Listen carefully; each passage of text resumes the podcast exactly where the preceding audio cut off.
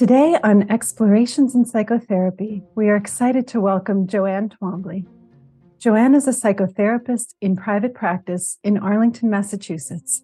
She has over 30 years of experience working with complex PTSD and dissociative disorders and provides training and consultation. She has written on EMDR and dissociative disorders, EMDR and internal family systems, and on working with perpetrator introjects. Her commitment to helping her clients heal and to providing quality training has resulted in her becoming an EMDR consultant and a trauma and recovery humanitarian assistance program facilitator, internal family systems certified, and an American Society for Clinical Hypnosis consultant. She is a past president of the New England Society for the Study of Trauma and Dissociation. In recognition of her achievements and her service on committees and the board of the International Society for the Study of Trauma and Dissociation, she was honored with ISSTD's Distinguished Achievement Award and is an ISSTD Fellow. Today, we will be speaking with Joanne about her new book, Trauma and Dissociation Informed Internal Family Systems How to Successfully Treat Complex PTSD and Dissociative Disorders. Joanne, thank you for being here with us. I'm happy to.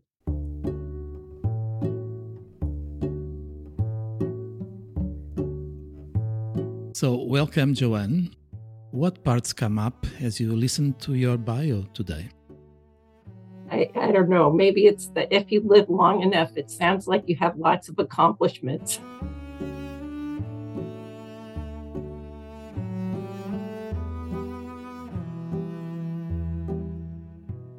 Joanne, the title of your new book, Trauma and Dissociation Informed Internal Family System, suggests huge integration of IFS.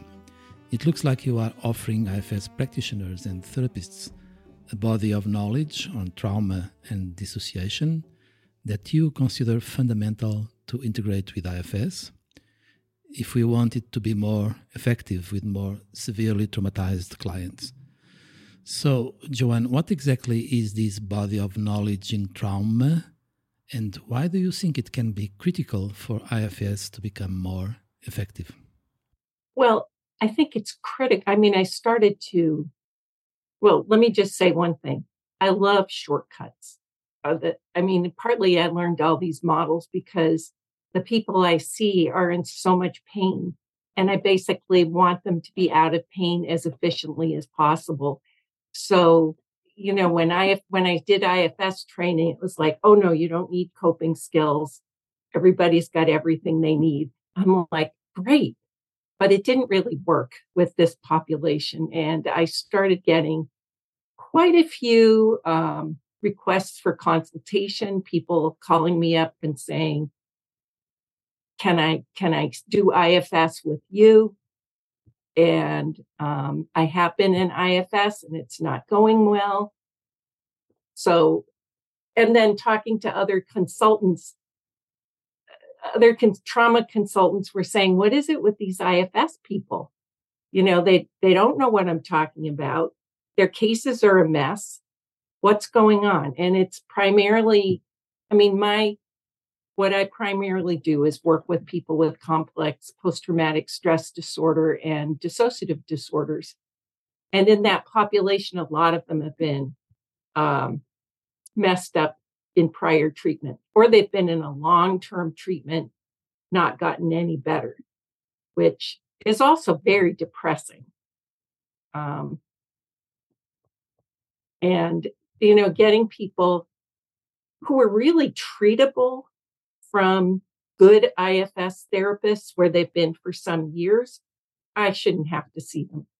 And if I have to see them, then it means something's missing. And I think what's missing is an integration with the world of trauma treatment and all the knowledge base. And that's why I wrote this book. I think the only other thing that's written on dissociative disorders and IFS is the chapter I wrote a few years ago um, in a book edited by Martha Sweezy and Ellen Ziskind. Exactly. So I think it's time. So, going back a little bit to some of the basics, many people who are new to the IFS model, they wonder Since IFS believes that the mind is naturally multiple, and thus all of us are, in some sense, multiple personalities, how would you define dissociative identity disorder, DID, from an IFS perspective? I'd say one thing is that it is confusing that they talk about us all being multiples, all having multiple personality disorders. And a lot of the people I've worked with or done consults with who have multiple personality disorder, now called dissociative identity disorder, find it insulting that suddenly everybody's saying they have multiple personalities because mm-hmm. they don't live with the pain. Yeah. They don't have that kind of trauma history. And they're like, you wouldn't say we're all autistic or everybody in the world is autistic. Why is everybody in the world suddenly have multiple personalities? But aside from that, um, I think what I would say about defining DID from an IFS perspective, I mean, I think that their systems are more complex, their parts are more dissociated, they're more at risk of overwhelm and destabilization and backlash. What I describe say when clients ask me about the difference between me having parts and them having parts, these are on the more dissociative spectrum is that it's like there are cement walls among the parts. And if you're in a child part, someone with a dissociative disorder can get stuck in a child part.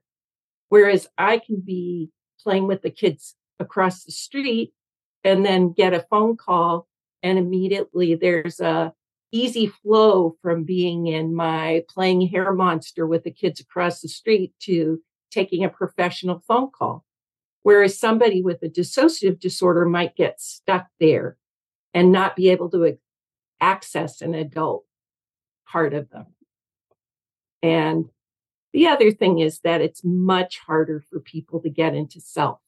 Well, of course. I mean, there's there's different clinical things about just the general way we're taught to do IFS. Oh, this concept of parts, you know, this is exciting and it's really helpful. And being a hope merchant, all of that is very, can be very dangerous for people with dissociative disorders.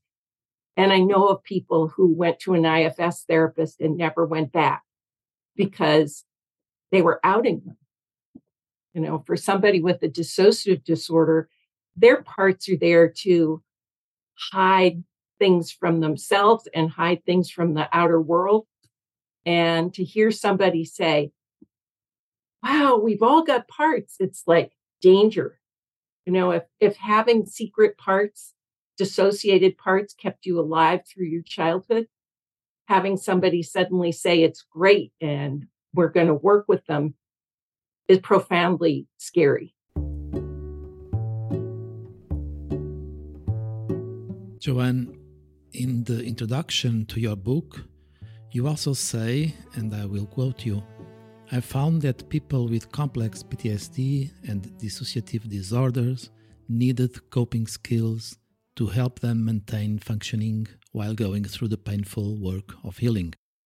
Integrating IFS with wealth of knowledge from the complex PTSD and dissociation world increases its power and the potential for healing, you say. You also say if your client is getting worse and worse, if your client is struggling during the week, if your client needs increasingly more support from you, the information in this book will help you by integrating dimensions that are missing in a standard IFS training and practice. So, Joanne, what are those dimensions that we could integrate? Can you illustrate some? Well, I think one thing is that IFS tends to teach that teaching coping skills is unnecessary because the IFS view is that everyone has everything they need. They have all the resources they need to heal. And I, I think that from the trauma world, if what we'd say is ch- eh, children who are brought up with dysfunctional parents who maybe have their own untreated dissociative disorders or PTSD, have attachment disorders, personality disorders. Um, they learned what their parents teach them. And they're they're missing a bunch of internal resources. They don't know how to self-soothe and that's not going to just magically come up as things get healed or it's going to complicate the healing. Um, so i think it's important to teach people coping skills so that they can use their inner resources to heal everybody has most everybody has the is born with the capacity to heal. But it's you know what are the building blocks to healing? And i think a lot of these clients are missing basic building blocks. And it's not as simple as getting someone in self which pretty much is very difficult with these people early on. So i don't think it's as simple as oh yeah all the resources are there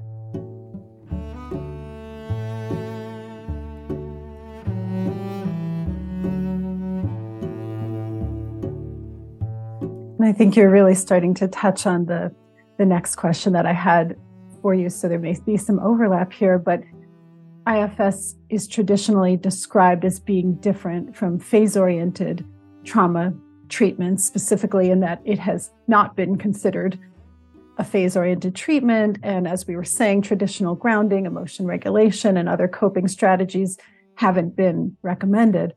And back in 2013 at the IFS annual conference, I attended your talk on working with individuals with severe trauma histories. And it was the first time that I heard a different perspective on this. And so I was wondering if you could share your thoughts on IFS and phase oriented treatment. I think that's that was one of the things that inspired me writing slugging through and writing this book was that IFS or some IFS trainers teach that phase oriented treatment is bad and that phase oriented treatment therapists kick out parts they don't like, which is really confusing and isn't true. I mean, anybody who kicks parts out is incompetent and, you know, doing dangerous treatment. I mean, I've worked with people who've had therapists who tried to suppress parts and, you know, that doesn't work it leads to disaster. Um, and I'm not even sure where that particular teaching point came from because it certainly has nothing to do with the literature. Um, and I, I mean, phase oriented treatment, basically, phase oriented trauma treatment is the first phase is establishing the treatment, um, coping and stabilization, I mean, one thought is to keep people at their highest level of functioning possible.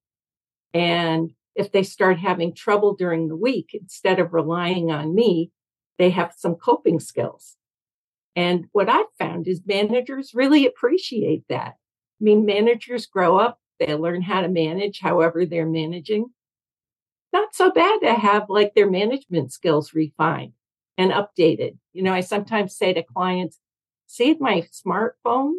I have a smartphone. When I grew up, I had a dial phone. Smartphone is really much higher tech. We can take the ways that you cope and we can make them higher tech. And you know that I have never had a manager feel insulted because I helped them learn some coping skills. And that goes for firefighters. Firefighters can be more complicated, but um, same thing for firefighters and exiles. And then the second part of phase oriented treatment is, and I'm talking about working with more people with more complicated trauma histories, is paced uncovering of traumatic material. So you don't want to do it all at once. IFS tends to witness all at once and rely on um, rely on exiles to be able to hold the traumatic material. You know, ask exiles to hold on to the traumatic material so the one who's witnessing, which has some self energy, doesn't get overwhelmed. But if traumatic material's been dissociated or there's, you know, huge amounts, then exiles might want to be able, might want to be able to hold on to it, but they can't always. So pacing the the witnessing, I think is really important. And then I always think of the third stage as whatever else. you know, it's I mean, in the trauma world, there's some people who talk about integration, and there's some people who talk about um, integrated function. And that's when I think of healing from an IFS point of view, I think of, you know, a system of parts who have integrated functioning and are connected with self so that the whole system has a way of functioning that's smooth and nothing's being lost. There are no dark holes that someone can fall into.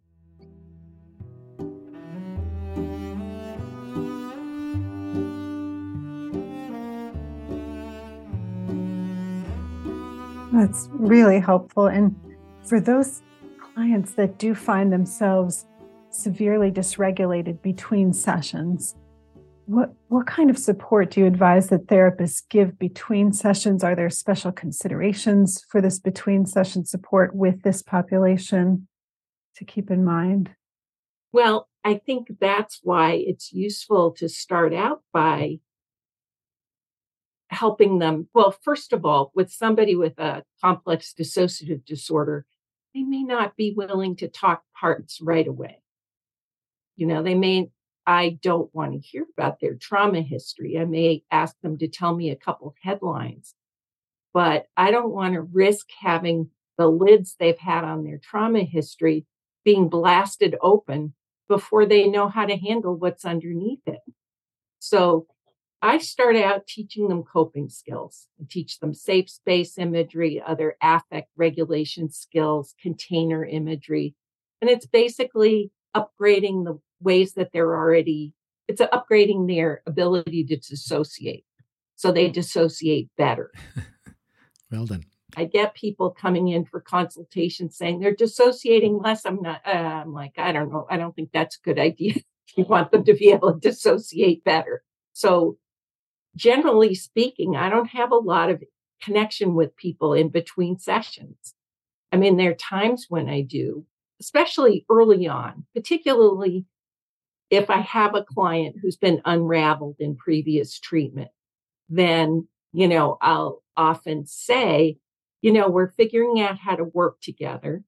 Where it's more difficult to, I don't say to them that it's more difficult to establish coping skills, but it's way more difficult to have them learn coping skills if their dissociative boundaries have been, you know, disrupted. So I'll sometimes say that, you know, we can have more contact in this early phase of treatment, and then it'll be easier for you to manage some of this stuff outside of it. Um, I also you know, if there's some kind of emergency, I certainly am in touch with clients in between the week. But generally speaking, um, I don't have much contact with them.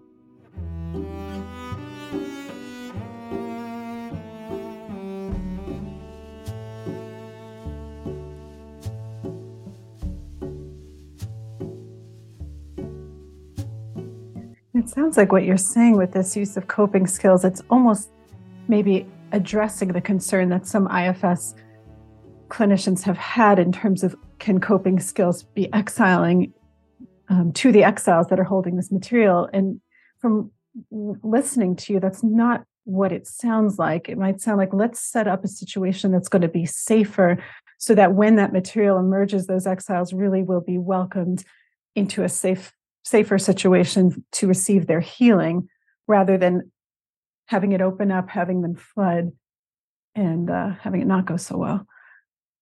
So the ultimate goal is to get to them. Okay. And I, it's it's not only to get to them, but it's to start having them have choices and control really as soon as possible. Because if an exile is overwhelmed or is, you know, heavy with I think the other thing I would say is managers and firefighters are always already carrying burdens. And exiles have the job of holding more burdens. They're not parts without jobs. They're parts that have an enormous job and they have a lot of strengths because they're holding a huge burden that, you know, it's like walking up a, a steep hill with a huge backpack on. That mm. is a job. Um, but I think it, it gives parts more choices and control. So if an exile is really tired and is feeling really heavy, the exile can put 90% of whatever burdens they have in a container and get a rest. If if somebody needs to go to a job interview, they can put traumatic material on hold. They can have parts who are freaked out about going to a job interview be in their safe spaces and put sound and feeling proofing up or hang out at home or whatever. And then they can go to the job interview stable. I mean, there are all sorts of little ways of using, using, I mean, I'm talking about containers and safe space imagery. I mean, there are a lot of resources. But I, I did a consult with someone once and she had to go to court the next day and she had a little part who um, who confessed. This, oh. It was something in her childhood. Yeah. She had to confess whether she had done something wrong or not. Going to court with a part hanging out with you who's going to confess, bad idea. We did 10 minutes, 15 minutes worth of safe space imagery, and we made a safe space imagery for that image, uh, safe space for that part. And the part said, You mean I don't have to go to court? I said, No, you could just hang out in your safe space. And then when court's done, she'll come back and tell you what happened. Amazing. And it went so much better. And she didn't have a dissociative disorder. This was just, and she was in IFS treatment. And had she not come for a consult, she would have been in court with this little part in trouble. who would have confessed. Or she would have been struggling more. You know, and that's why I think that this book I've written, um, you know, covers a lot of possibilities like that, which I think are helpful. Joanne, you also say that this book of yours will clear up some misunderstandings between the IFS world and the complex trauma dissociative disorders world. What are those misunderstandings? Can you say more? I think one is that phase oriented treatment is bad. Mm-hmm. And that phase oriented treatment therapists kick out suicidal parts and drug addicted parts. Mm-hmm. That would be one. Um, I was so shocked to hear that. I was like, seriously? But anyway, another one would be that that it's bad to teach coping skills because it it disses managers. You know, it's not respectful Another one is that IFS can heal everything. Okay. That the model will heal anybody. And I disagree with that. I mean, I think that the model the way it is is it's a terrific model. I it use is. it with everybody. A power therapy. But it can't be used in a straightforward way with people with dissociative disorders. So the other thing I I think is a difficulty with the language is that people go to other workshops outside of IFS and they don't know how to listen to them because they're looking, they're always trying to put things in categories of managers, firefighters, where's self, you know, and um, that that's a difficulty. I think it isolates people who are IFS therapists okay. yeah. because it blocks them from being able to take in other kinds of trainings or think that they're necessary at all. Can be useful as well. Um, Thank you. I mean, I I like having a number of different ways of working with people because people are complicated and they come from different places and sometimes things don't work for one that works for another and I can just shift and flow with what the person needs. So I think it's useful to get some other treatments.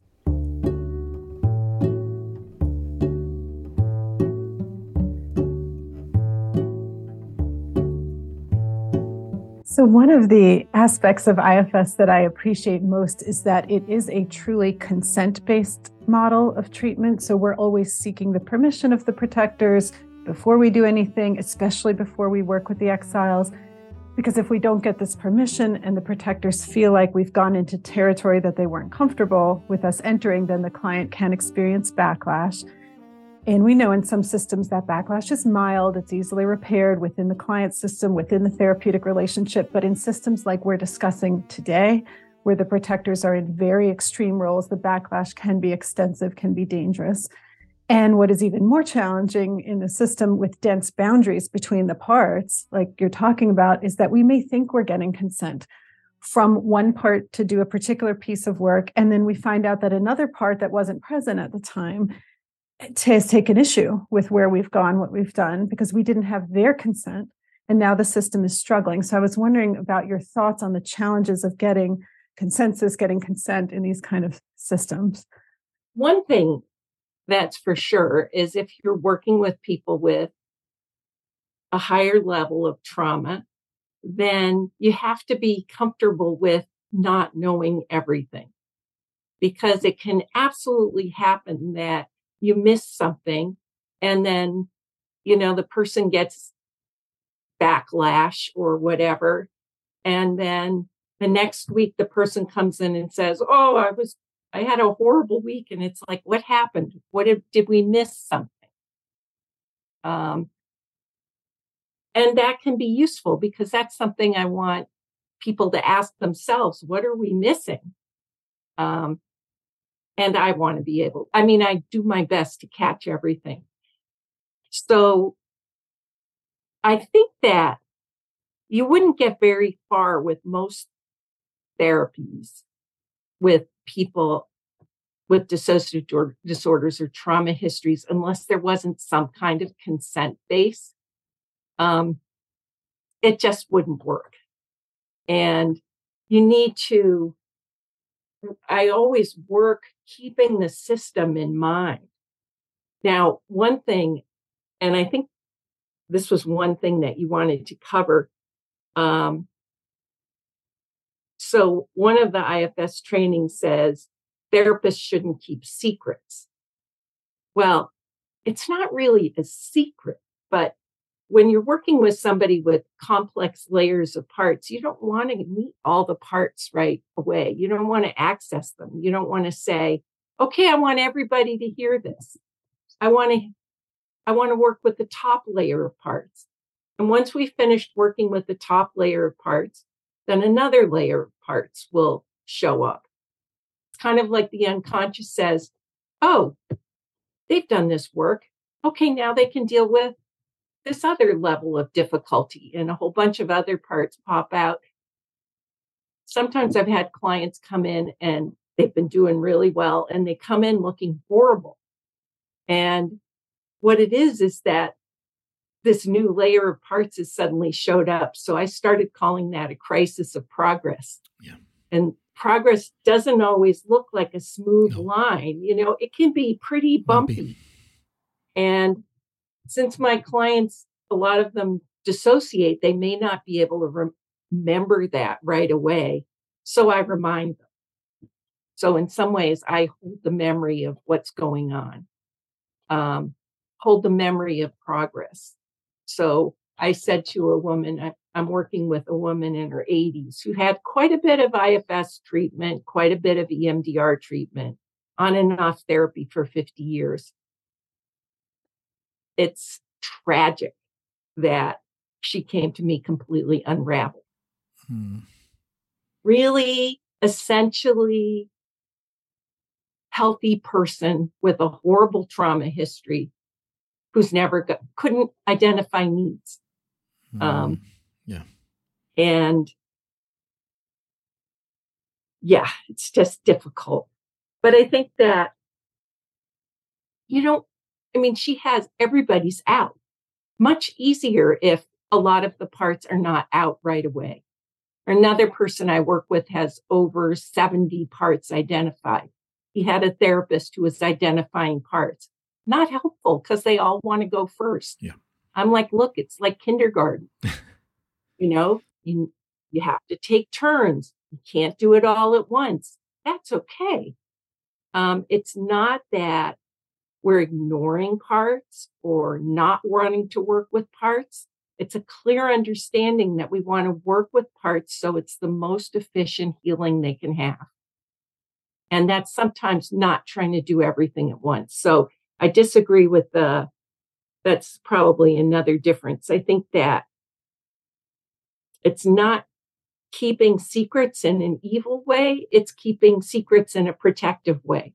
You know, if a part is talking to me about being gang raped or whatever, and they're child parts who would get freaked out about that. I want those child parts to be in a safe space with soundproofing and feeling proofing and not listening. Yeah.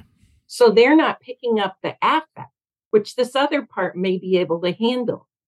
And once this other part that's working on the gang rape has has basically dealt with that, gotten it unburdened, then that material can be communicated to the child parts.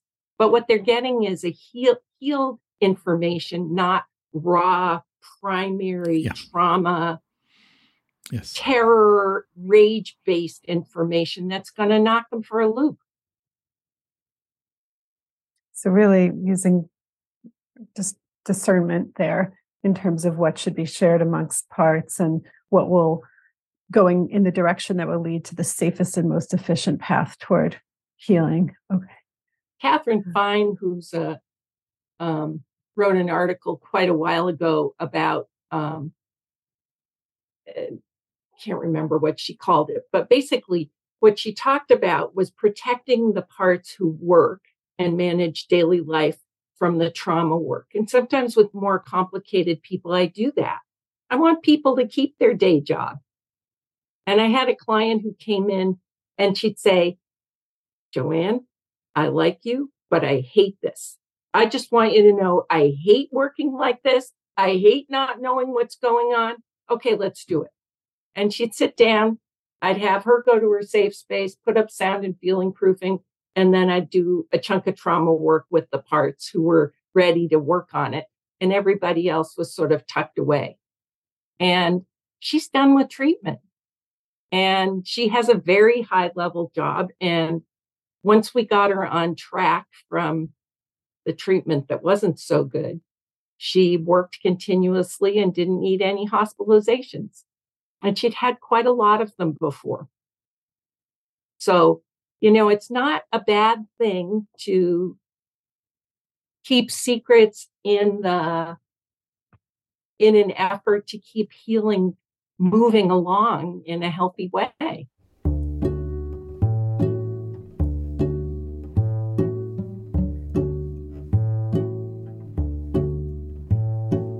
You also say, Joanne, this book will help readers to find strategies to strengthen and support managers' ability to manage.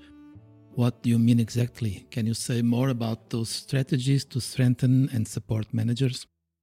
Say you have a manager who has a belief that they have to say yes to everything and that they need, they can never say no. So that manager is managing by being compliant and they may not be ready to unburden that idea. It may feel too dangerous, like learned helplessness. If somebody's taught that if they do anything other than comply, they're going to get beaten, yeah. then they learn to, you know, just do what they're told. And so I've had managers say, oh no, I can't give up that. I can't. I have to do everything and I'm exhausted, but I have to keep doing that. And so I might suggest that they put that belief or percentage of that belief into a container and then we try it out. Like one woman answered her phone. She never didn't answer her phone. That may not be good English. Um, but anyway, she had to answer it. And I'm like, well, how about if you get caller ID so at least you know who's there? And he, oh, my husband won't let me. He worked for a phone company. I was like, really? Um, but what I got her to do was to not answer the phone and call back whoever it was five seconds later. And we practiced that. We practiced it with her calling me. We practiced having her put that belief in a container or not 100% of it, but so she knew she was supposed to help people or else, but it wasn't quite as strong. So she could make, do some experiments, which ended up working really well. And, um, you know, it's just little things like that. I think managers can get exhausted. And sometimes sometimes the exhaustion isn't just about managing. Sometimes it's old exhaustion. I mean, I think, you know, childhoods where you have attachment disordered parents, you're being neglected, you're parentified, you're being beaten and raped and whatever. I mean, you know, they are fundamentally exhausting. So sometimes managers who are exhausted some of the exhaustion is because they're busy managing, and some of it's old exhaustion. So, a, a lot of times I'll say, when a part has some kind of extreme feelings, tune into that feeling. What percent of that, say, exhaustion, comes from your childhood or before you were 20? Okay. And then we put that percent in a container, and then the manager can manage better. Oh, well. Mm so different things like that. Thank you. It seems like you're offering them some some possibility too instead of having to immediately and reactively employ their strategy in this rigid way all or nothing. This possibility let us experiment with a little bit of flexibility see if that can be okay. Imagine that could provide some relief. And that that it's also with that belief it's like you have this belief that you're going to get beaten if you don't, or something horrible is going to happen. And I might ask them, what's that look like? You know, because they'll say, oh, I have to, I have to do this. Okay, but what would it look like if you didn't do it? And what, you know, and then what's that fear like? Or how old does it feel that you have to do it? Well, okay, so maybe that have to also belongs to the past or some of that have to. You know, it's good to be somebody who helps people. That's a, you have to help people differentiate too. I'm a helpful kind of person, but you have to have limits on it. I, I tell clients, I'm like, you know, it's like a gas station. If the gas doesn't get replenished, nobody can fill their car. If you keep helping, helping, helping, you're not going to be able to help people because you'll run empty.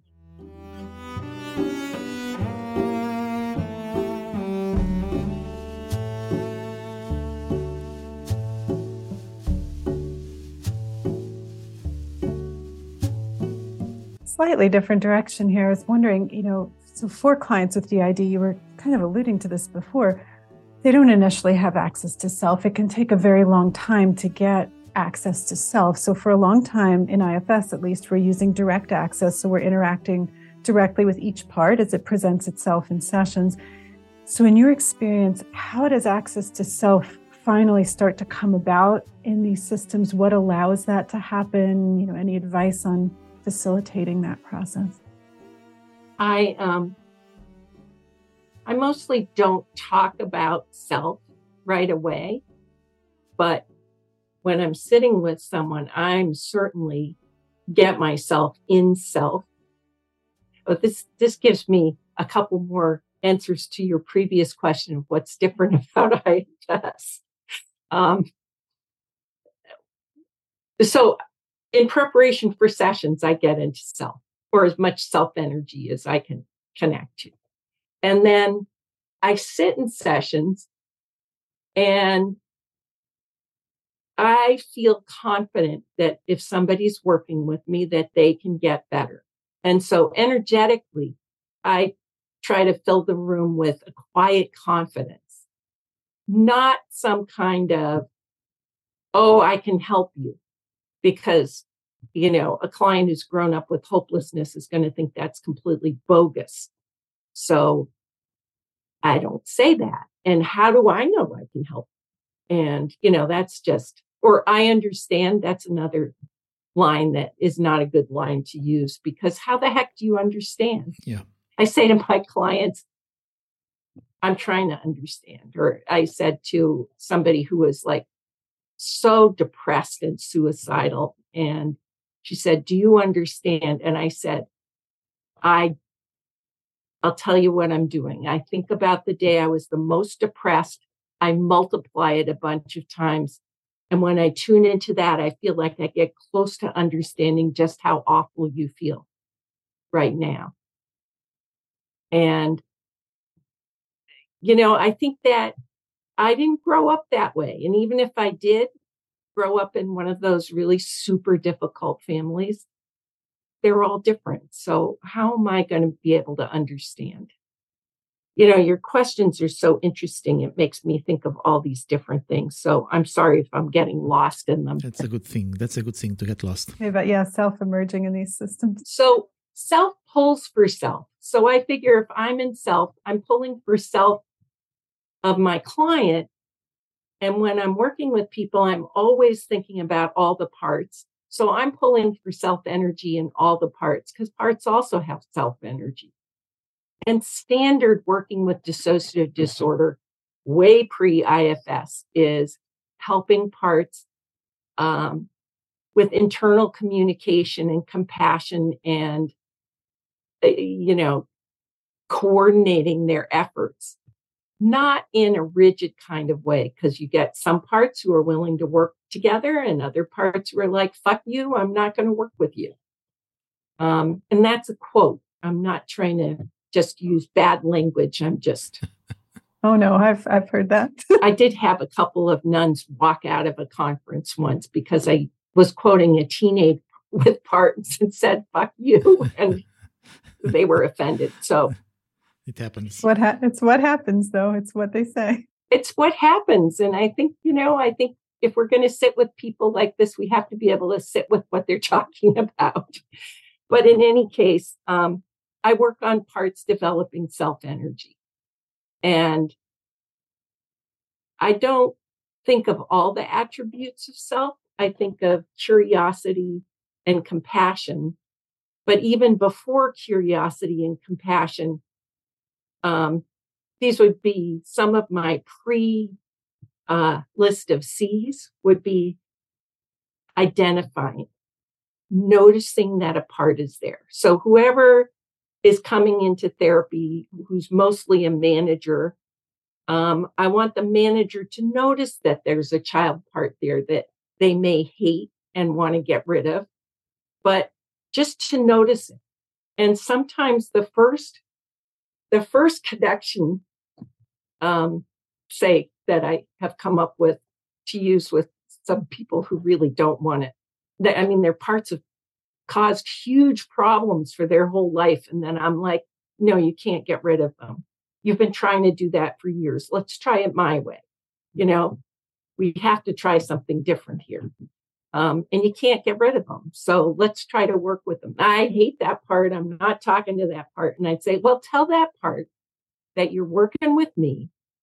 And I'm telling you that to heal, you have to get to know the parts.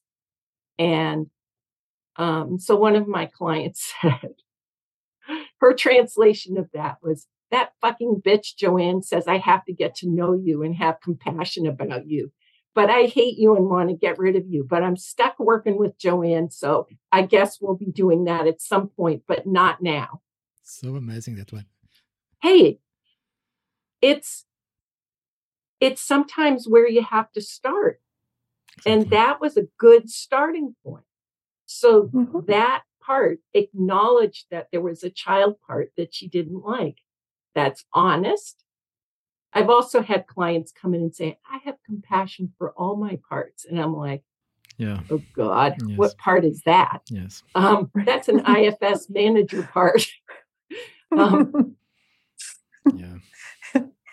But you have to start where they are. And so that was where, you know, that message and that while that woman was saying that to this child part, I'm saying to the child part, I'm not going to forget about you either. And I know you're important.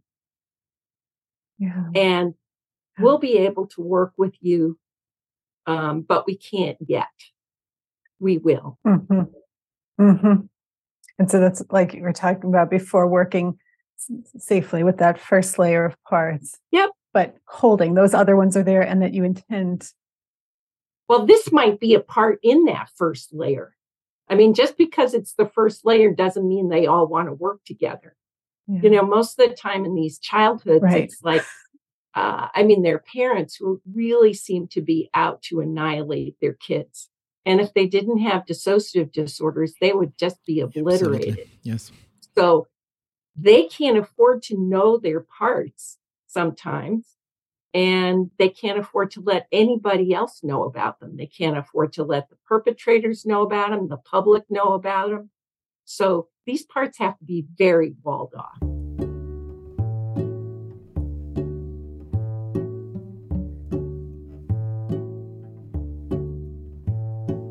That's in some way kind of related to what I what I wanted to ask you next because I've heard Dick and others say this, and I have seen this too in my own experience with clients with very severe trauma histories that when they finally do start to access some self, it can actually be a scary situation for some of the protectors because when the client was younger, when they were embedded in that abusive system, when they would display characteristics of self, you know, courage, confidence, and even compassion, it could be activating to the people who were abusing them and could result in more abuse. So when these in these systems, protective parts can be uncomfortable with self starting to actually reemerge and could react strongly to it. So I'm wondering if you've seen that to be the case and how do you handle it? If yeah, it can be terrifying, you know, and it depends on the abuse history.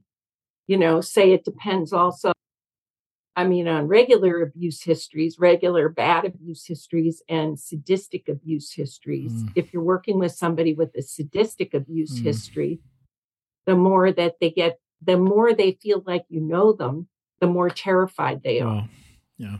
Because sadists get to know their victims so they know how to hurt them more. Yeah. So if I get to know somebody with a sadistic abuse history, it's because then I have power to hurt them even worse than they've ever been hurt. So, I mean, I think people feeling a little bit of caring, which is why you don't want to show feelings in an intense way. Um, oh, I'm really sorry that happened to you. No, you don't want to say that. Yeah, yeah. Um, you don't want to be. I I care about you so much. You know that can be very scary. So, um, yeah, yeah. And I, I have plenty of things that clients have told me about, you know, things that they did. One of my clients was practicing her some kind of instrument and her father came home drunk, took the instrument, smashed it against the wall and hit her. You know, she's by herself practicing her musical instrument. I mean, how bad is that? But um, parents can't always handle that. And, you know, it can be little things. And then they stop. And one of the things that I think is tricky is that children start to learn when they're born. And parents teach them these things before they have memory. And so I have clients who say, I was born bad. Well, why were they why did they think that? They think that because as soon as they were born, they started getting messages that they're bad. Everybody else is good, they're bad, and that's why they're being punished. Um, or, you know, you're a happy baby and you get slapped, or you get slapped for laughing. You stop laughing. You stop. I had have a client who said when she was three, she wanted to tell her mother something. She told her mother something. She never told her mother anything again. Yeah. Because her mother was so angry. Oh, so sad. So, yeah, self getting into self can be really difficult. And it takes some psychoed and permission. And mm-hmm. then, okay, so I'll talk a little bit about, I think in IFS it's called retrieval. In trauma world, it's called orienting to the present. Yes. Mm-hmm. Um, because parts really get stuck in the past and other parts kind of grow up and are more made more or less centered in the present. And I think of it simply as I think I use this example in my book. Um, you know, sometimes, well, someone's being raped every night. How do they go to school the next day? You know, you think about how traumatic it is to be raped once. It's, you know, it's horrible. But these kids have to learn how to manage that. And you manage it by having a part who handles that and a part who handles going to kindergarten and socializes and learns. And the adaptive thing is that that part who learns grows up and then, you know, at some point has enough symptoms that they go into therapy and hopefully get a therapist who can help them start to recognize that there are terribly traumatized parts there who need healing. Um, so I work on I work on helping parts come into the present and on orienting them to the present. So one thing that I might orient parts to is that their parents are dead, but um, yeah. or old and yeah, different, yeah. you know, or live in a different state. Mm-hmm. And until the traumatic material is processed, they slide back into that, but it's easier to get them back into the present you seem like you have some experience with that, Lexi. Oh, oh my gosh, this is all resonating so much, so much. Um, yeah, yes. And I was thinking in particular of one client with a very sadistic abuse history where anytime she would show any compassion toward anyone, another person, an animal, whatever the object of her compassion was, would be destroyed or severely hurt. Mm-hmm. And so she, that aspect of herself when it started to finally emerge in the therapy where she started to actually feel compassion from self toward her parts it alarmed her protectors who wanted to stamp that out again because anyone you show that to would be destroyed and so it took just what you're saying like it took you know some psychoeducation some updating of the parts what is the situation now where the parents now all of that so that the part could experiment with maybe it could be okay to allow some of this compassion to emerge. Maybe it would be safe now. It wasn't safe then, but boy, was that a long process. And oh, it did yeah. involve everything you're saying. So, yeah, I was just appreciating your answer there. Well, and then you get the like one client had moved out of state and she was about 95% done and she'd come back when there was something coming up um, some traumatic thing and um, so she came back. Uh, this was the last, last, and um, it was such a confusing session. I was so mixed up. And we finally figured out that her father had told her that when she was happy and had uh, was married and had pets and a really good job, mm-hmm. then he would come and get her. Oh.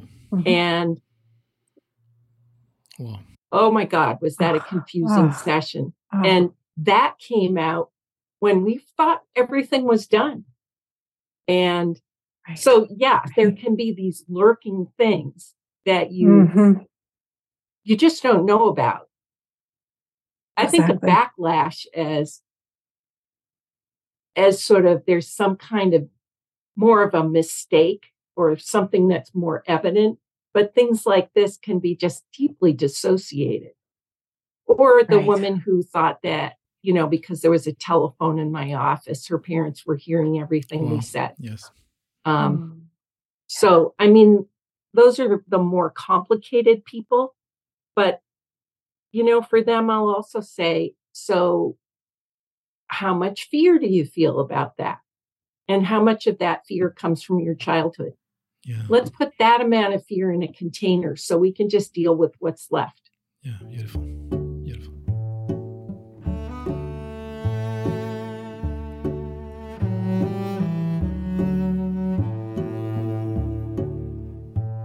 Joanne, you say your book will help readers to improve the ability to recognize and use clients' innate trance abilities and to enhance the use and impact of IFS. Can you say more on these innate trance abilities and how to enhance them? I think that's another thing. I actually just heard from someone, I'm not sure if it's true, but that Dick said there is hypnosis in IFS. But previously he had said there was no, nothing hypnotic about IFS. Um, but people, you know, when people are being abused, for one, what trance and hypnosis is, hypnosis is the formal use of trance. So you put someone in trance by focusing their concentration. So pain focuses concentration. Somebody who's hurting you has you in trance because you're completely focused on um, one analogy is is if you're walking through a garden and a tiger suddenly springs at you, you stop looking at the flowers. You're just focusing on the tiger. That gives you the best shot at a living through it. But it's focused concentration is what trance is, and you block everything else out. So you end up with people who have quite a the thought is we're all born with the ability to go into trance and that in some childhoods people lose that ability more or less. And in some childhoods it's reinforced. Unfortunately child abuse situations tends to reinforce it. Um, also it, dissociation's basically a trance state. You know it's how else do you have dissociated parts who are locked in the past you get focused um, yeah. And then there's normal trance states. I mean, if you think about a time when you've been really like engrossed in reading a book, like if I'm reading something that's really interesting, my husband might have to tap me on the shoulder. Or, you know, uh, there's a shift. So you, you know, we're often in different kind of trance states as we go through our daily life. What the way that I help you I identify people having, well, just part switching or being stuck in one part versus another part. I mean, that's both a symptom, but it can be helpful. Like the example I gave earlier of somebody goes to a job interview, you want the child part stuck in, you know, stuck somewhere and protected by maybe a dissociative wall. So I'm just helping them use it. Oh, or yeah. they're sitting in my office feeling anxious. And I'm like, there's really nothing here, you know, we'll agree on. There's nothing that is scary in my office, but they're feeling anxious. And I'll just say to them, you have this ability to import feelings. And right now you're importing negative feelings. So we're going to teach you just to flip that ability that you already have so you can import positive feelings. And that's sort of a safe space imagery process. And they're already doing it. So if they're already doing it, they have, and you identify that they're already doing it, that gives them a higher level of confidence that they can do it. Yeah, amazing. Right. And that's also then how I work with witnessing because I don't want to witness 100% of a pool of traumatic material. I want to put 95% of it away and see how we do with 5%. It's really testing the waters there. And then if that goes okay, the part can bring out more of the material to be witnessed. Well, and as that 5% or 1% gets unburdened, then the person has that much more energy and they have more confidence that they can do it. I mean, a lot of people mm-hmm. don't think they can ever look at this material because it's so traumatic. And they certainly don't want to. And I'm like, yeah, I don't want to either. If there were some other way of healing, we'd be all over it. But, you know, just pushing things away, we're we're biologically wired to heal. Yeah. And yeah. you can push it away. But I the analogy I like, it, it, somebody else told me this. It's the pee analogy. It's like peeing. You can hold it back, but only for so long. Then it starts trickling out, then it whooshes. So you want to use coping skills. You want to be able to, you know, notice when you have to pee and go before it whooshes, right? That's what it's like with trauma. You can put it away, but it starts to ooze out. Yep. And then you can get like massive wishes of flashbacks. And there is literature that says that if somebody's managed to avoid it all until they get much older, that, um, you know, there's a population of people with dissociative disorders in nursing homes yeah. where they don't, they can't run around and avoid the way they used to. Their friends have died off. They're alone. The traumatic material, material starts coming up and they look senile mm. or they hmm. look crazy. Oh. Yeah. And it's oh. it's untreated dissociative okay. dissociation so and traumatic material. Yeah. Oh, Sometimes that looks like a better life than oh. the suffering that some of my clients have gone through. That's still so so awful. So awful. I haven't seen that literature actually. That's interesting.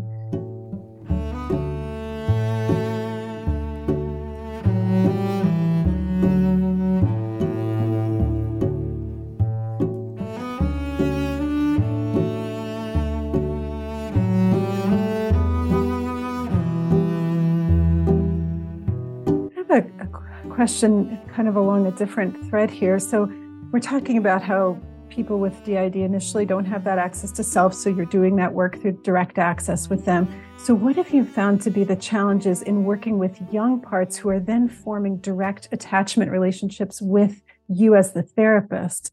If there are any challenges in that when young parts attach to you directly, and any tips on navigating that? I mostly don't want them to detach to me. I want them to attach to the person. You know, so all the work is done with with um, an integrative eye. And by integration, I'm not talking about into one, I'm talking about integrated functioning. So, um, and I suppose that's something else. That's a difference between what I would say and what IFS, straight IFS would say parts are parts are parts, and you never get rid of parts. I'm like, nobody needs 50 baby parts. You know, my client who's 50 baby parts integrated into one stronger, more confident baby part, that wasn't a bad thing. So I think that there is some integrating, and I think that is okay. Um, I think it's all metaphors anyway. um, but I like the ones that lead to healing. Um, so if if a child mm-hmm. part comes out or I'm doing direct access with a child part, I may ask a manager or you know, sometimes I call it what passes for self, but it's not really self, but it's the part who's, you know, coming to therapy mostly, who signed on, who maybe has the name of the body. Um, Right. So I might ask them to join us. So I might say, um, just follow my voice. Or I might, if I'm working with you, Lexi, and you had it, it we were somehow doing direct access with a child part, I'd say, Lexi, just follow my voice and join the two of us here. So your part, we can, the three of us can be talking. And then, you know, I'll say to the child part, do you know Lexi. And sometimes they'll say, I have no idea. Where am I? Who are you and where am I? And I'm like, well, Lexi brought you here because I work with people who had complicated childhoods and help them feel better. You know, people with com- complex trauma histories, trauma histories in general are more concrete. Mm-hmm. And if I'm working with someone with a lot of really young child parts, I'm not going to use big vocabulary. I'm going to use vocabulary that the system can understand. And I also tend to ask little parts. I say you can communicate yeah. in pictures or in words. And say it's a nonverbal child part. I might say, Lexi, um, connect with that child part and let me know what she says. or tell me what images she's giving you. And I had a client the other day who said, I feel so anxious. And I said, check with the child part. I think that's communication. That child part is telling you how anxious she feels. She said, now I'm exhausted. Yeah. That's information. So the communication from the child part can be an image, a feeling, a sensation. It can be words. Um, so I'm as much as I can, I'm looping through the system so that I'm not just the primary person.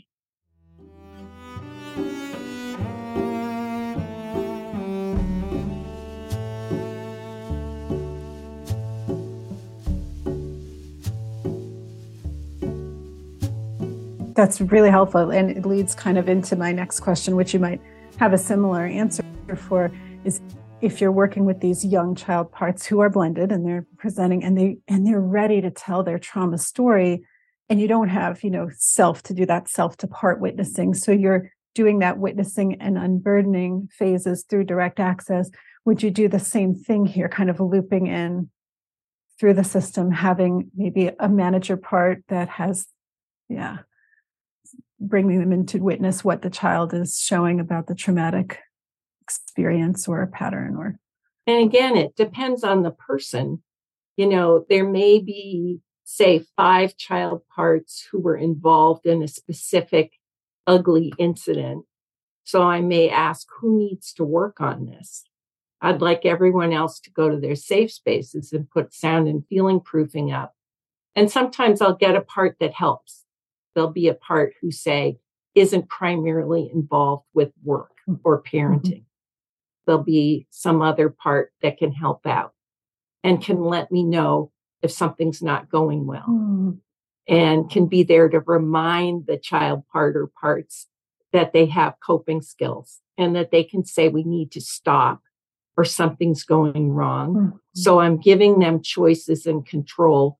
It's a little like a driver's ed model, you know, like when you learned how to drive, the the guy sitting with you it was a guy when i did it he had the brake mm-hmm. but he wanted me to do as much as i could and then there was a safety valve right. so i want to be like the the backup to the backup mm-hmm. um and a bridge you know i'm always bridging to the system working well together which may be having some of the system go to sleep for ages you know which is another standard hypnotic dissociative coping skill. Mm-hmm. Um, you know, so it's not like exiling them, it's like helping everybody go better, everything go better. So amazing.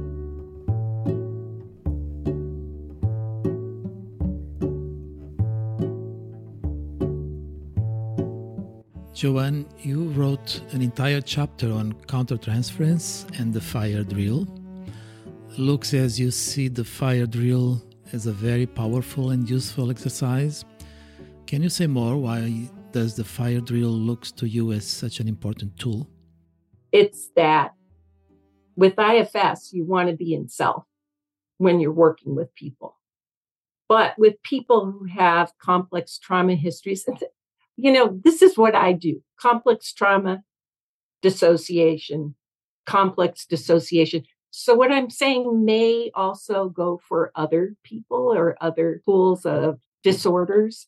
There's lots of dissociation in, I mean, people get diagnosed with yeah. eating disorders yeah. and this and that, lots of dissociation in those. So, IFS says you need to be in self. You should check for self energy periodically during the session. And the difference I would say is that you need to be able to let yourself slide out of self so that you can pick up nonverbal communication from the client and then feed it back to them. So, because there's a lot of nonverbal communication in this population, because, you know, they were told if they told anybody, they'd get the crap beat out of them. Maybe they had experiences um, a lot of people told teachers and then they called up the parents and then they got punished for telling. Or the parents said to them, You tell anybody anything. This is one of my clients, and somebody you love will die. I didn't realize she thought I was going to die for 10 years um, because she was telling me things, barely telling me things. Um, she is very complicated, but but you need to be able to be open to nonverbal communication. And I think if you're totally in self, you're not going to pick up on that. Um, so you need to be able to slide out of self, pick up things like um, one time I was sitting with a client feeling incompetent, like wildly incompetent. Like, why didn't I? Why did I say I'd see her? Why did I think I could help her? And I suddenly realized I was picking up her feelings of incompetence. And in that case, all I did was I wrote incompetence, incompetent on my pad, put a circle around it, and I visualized sending it back to her. Mm. I figure if I can pick up nonverbal communication, I can send it back. And she started crying. And, you know, that was really important. Another client, I started feeling a lot of anxiety. And I said to her, I feel like there's a lot of anxiety in the room. And she said, That's your stuff, Joanne. Are you giving a talk? Are you? What's going on with you? I said, I don't think so, but I'll think about it. You know, I figured these clients had to have such long antennas. Sometimes they pick up things about me before I pick them up. So I'm like, you could be right. I'll keep an eye on it. But then five minutes later, she said, You're right there's a part who's really anxious. And so we accessed that because, you know, I felt the anxiety and then addressed it, realized that it wasn't all mine, probably, and addressed it. Mm-hmm. mm-hmm. Um, and reenactments, too, I think are just really important. You know, like when something from a client's past, they're co reenactments aren't just the client stuff. They the sense is that you know, there's some of our stuff, how much ever much we've worked on it, and the reenactment is joint. So, I mean, I had a situation with a client where we were passing back and forth the victim persecutor roles. And it took a while to sort out that her mother, underneath some of the very abusive ways her mother was, was my mother. Oh and it was it was unbelievable once we sorted got it all sorted out on the table but it was really important and there was a lot of nonverbal communication flying around. So that's why i think it's good for us to be in self. It's good for us to notice when we're not in self but i think we need to be able to slide out of self to pick up those nonverbal communications. And that that's really key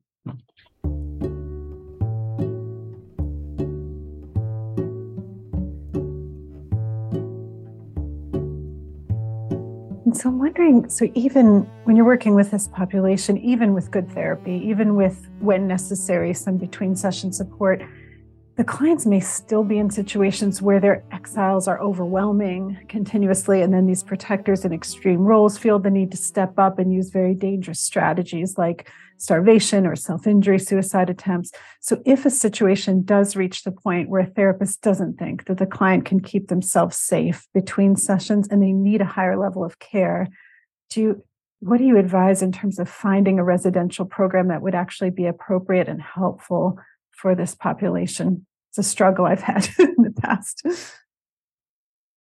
It's a struggle. Um, there's a dissociation list serve that's accessible through ISST, the ISS, the International Society for the Study of Trauma and Dissociation mm-hmm. website. Mm-hmm. And that's a question that I, I will I go on and off that list serve. And that's a question that I ask because, you know, sometimes they're really good units and then, you know, they change their program, they change their staff, and they're not so good anymore. Mostly what I tell clients is that if they're in a place where they can't they don't have internal an internal ability to manage their impulses that i want them someplace where they're have some external control until they can get the internal control back.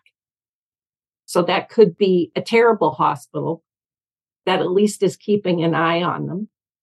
Um, sometimes it might be a partial program, like, you know, a program where for two weeks they're doing DBT groups or cognitive groups.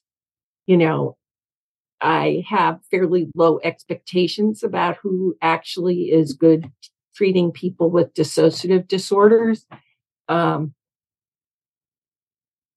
so, you know, mostly I'm managing people. I haven't had somebody who's been hospitalized in some years. And it, you know, it's all it's all about which is not to say that I didn't want a couple of them hospitalized. Um, but um, sometimes it's I don't have that much control. You know, I can call the police, I can give them someone's license plate information, but that doesn't mean they're going to find the person and you know pull them over. Um, none of my clients have suicided, but I think that's more a matter of luck. You know, the Chris Courtois said in a conference, she said, there are two kinds of therapists ones who've had clients suicide and ones who will. Okay. You know, we're yeah. working with a population who are really suicidal. We see them once or twice a week. There's a lot of things that can keep on top of that that can precipitate someone killing themselves. And it's not always, you know, I I feel like I need to be competent. I need to do my job. And then what happens isn't completely under my control as much as I'm a control freak and would like yeah. it to be. Mm-hmm. Uh, you know, what I learned in grad school was that, you know, it was incompetent if somebody killed themselves. Shame, shame. And I think that really does a disservice to not be saying, you know, you need to be competent. But once you're competent, hello, you don't have control over the world of what happens. Right.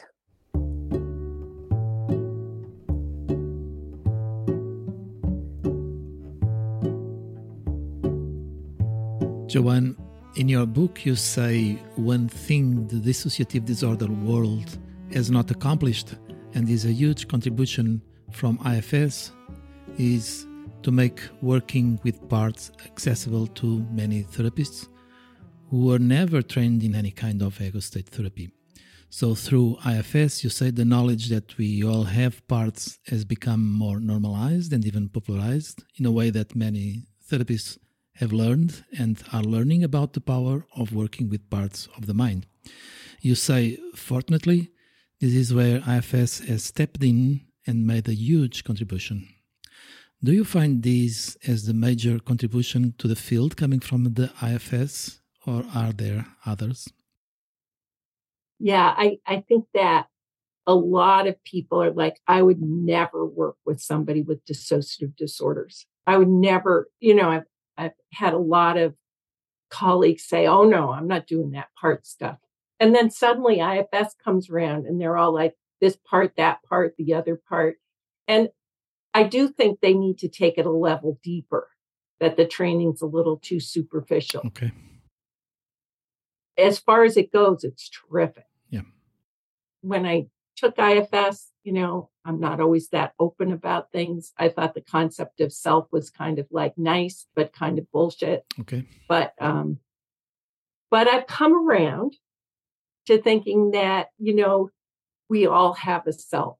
I think that's a nice contribution. Okay. And my clients, you know, the more dissociative, like, okay, we start working with parts that have self, but I think that their capacity to be in self grows through treatment to be mm, able to yeah. get there. And then there's more integrated functioning and more self presence accessible. Yes. Um, I also love the language of IFS. I mean, I may criticize the vocabulary, but that process of um, saying, ask that little part to look into your eyes and look back at them and let them know how old you are. You know, the mm-hmm. mm-hmm. how old you are and what your strengths and resources are. You know, I love that language and uh, focus on where you feel that feeling and ask the part to give you some space or notice what you're feeling towards that part. Mm-hmm. And you know, it's it's I mean, I I have um have my combat IFS mode. Like I'd say to one client, look, drum up some curiosity towards these parts, or we're never getting anywhere. You know, it doesn't always look like neat and clean and squeaky IFS, but it's like, you know, I I say sometimes I saw a dog with his owner on a path, and that dog owner was saying, Get over here right now. And the dog's like cowering. And I'm like, you know, that was just not going to fly. You can't do that with your parts. You have to have some kind of curiosity, or you need to be saying, I'm scared of you. I want you to go away. But Joanne says, I have to get to know you. You know, there has to be some way of connecting. But I do, I do like the way that IFS has of connecting. And Uh, some of the language I think is just terrific. Yeah. And it's not it's not like it's dissimilar, but you know, every time I learn something, there's things that, you know, things that I take from it. I use a lot of the training I got in IFS in different ways. Yeah.